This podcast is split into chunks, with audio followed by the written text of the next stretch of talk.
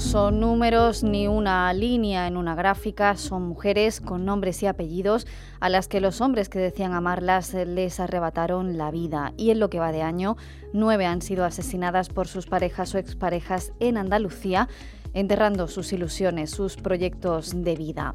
La cifra aumenta de forma alarmante si echamos la vista atrás, ya que desde que comenzaron a elaborarse estadísticas oficiales en 2003, más de mil mujeres han sido asesinadas en España víctimas de la violencia machista. Además, desde el 2013 se contabilizan los asesinatos de niños y niñas a manos de sus padres o las parejas de sus madres como víctimas de la violencia machista.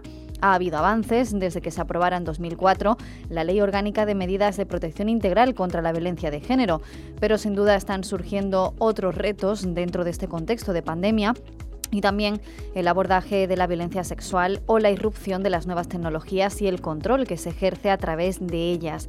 De hecho, el Ministerio del Interior ha lanzado una nueva campaña para prevenir la violencia de género digital y que va dirigida a lo que llaman generación de nativos digitales. Vamos a analizar esta situación, esta lucha contra la violencia de género en estos momentos. Saludamos a Amparo Díaz Ramos, abogada especialista en violencia machista. Amparo Díaz Ramos, buenos días, bienvenida a la Onda Local de.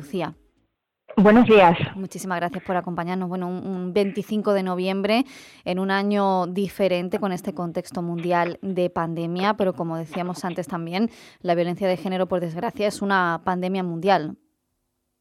Pues sí, y además precisamente la pandemia, eh, con una sobrecarga de las mujeres en las labores de cuidado y por otro lado un incremento de la feminización de la pobreza, está generando nuevas vulnerabilidades y, por ejemplo, muchos casos de captación de mujeres a través de Internet, engañándolas aparentemente para darles trabajo y luego para ser explotadas sexualmente, ¿no? Es decir, la pandemia también está influyendo, incrementando la violencia de género.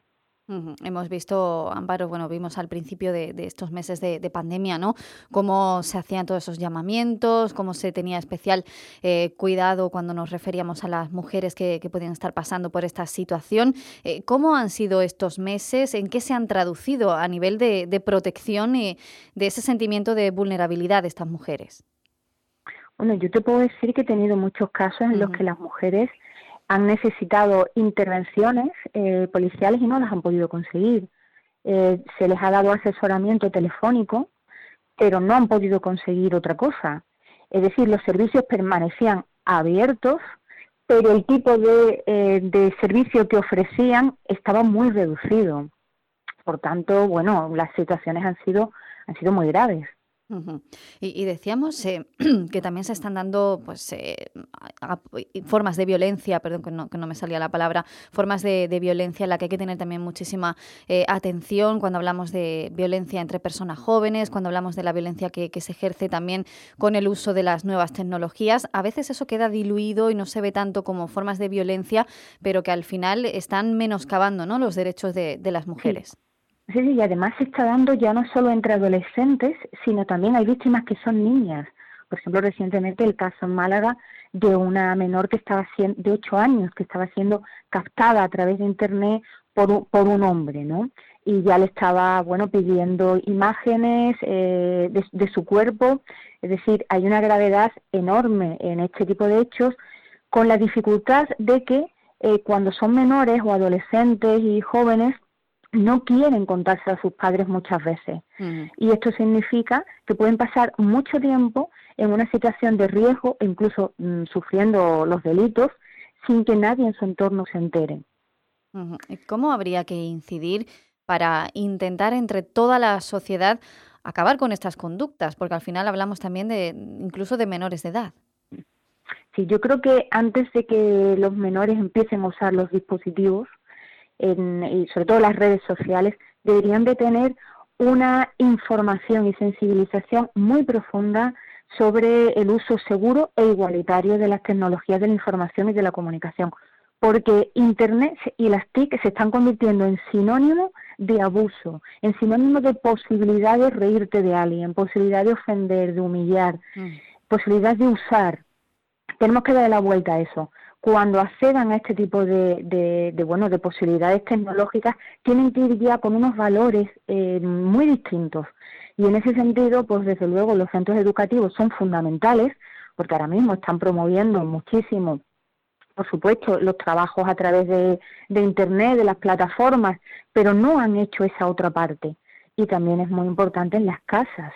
Y quienes tenemos que tener en primer lugar incorporados unos valores de igualdad y de respeto somos los padres y las madres. También eh, Amparo Díaz Ramos, eh, lo hemos comentado, ¿no? En los meses de, pandemia, de confinamiento, más bien, se aludía a, la sensibilización, al apoyo de, vecinos y vecinas, a, estar atentos, ¿no? Si, por si una mujer pudiera estar pasando por una situación de, maltrato, de, violencia, o sus hijos e hijas, ¿no? En ese sentido, e, el apoyo de toda la sociedad, la sensibilización, el no mirar para otro lado, se está mm, pidiendo cada vez más, ¿no? Es más necesario. Sí, sí, es imprescindible y además en nuestra ley de enjuiciamiento criminal viene que es obligatorio. Y más aún cuando se tratan de personas que conocen una posible situación de violencia a través de su trabajo.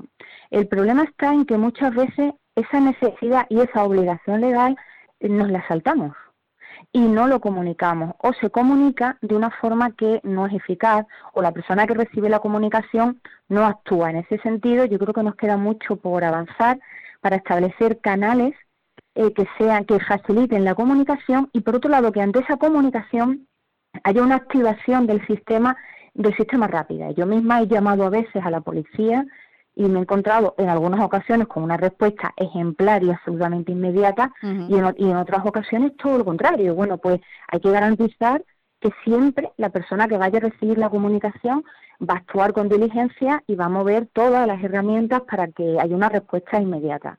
Incluso Amparo Díaz Ramos, esas eh, respuestas que no han sido tan eficaces, por desgracia, luego han acabado en, hechos trágicos, ¿no? Cuando hablamos de violencia machista. Sí, sí, en alguna ocasión la falta de comunicación o la falta de la falta de respuesta puede tener consecuencias graves que no son solamente los asesinatos, que es gravísimo, hay otro tipo de consecuencias. Hay mujeres que no han sido asesinadas, pero parece que son muertas en vida por el estado en el que se encuentran, o niños y niñas que están sufriendo una violencia eh, psicológica o física que, está teniendo un gran impacto en su vida. Tenemos que ser conscientes de que la responsabilidad de proteger no es solo de los tribunales, sino que es de toda la sociedad, de los centros médicos, de los centros escolares, que tienen que notificar ante una sospecha de posible maltrato tienen que notificar o a policía o a juzgado o a fiscalía o a servicios sociales. Yo siempre recomiendo como mínimo fiscalía y, y servicios sociales.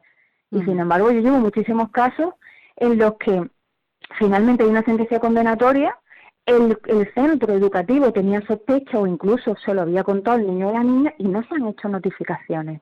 Si hubiera habido esas notificaciones, el sistema judicial habría intervenido antes y sobre todo la mujer habría tenido más pruebas y más facilidad a la hora de conseguir protección.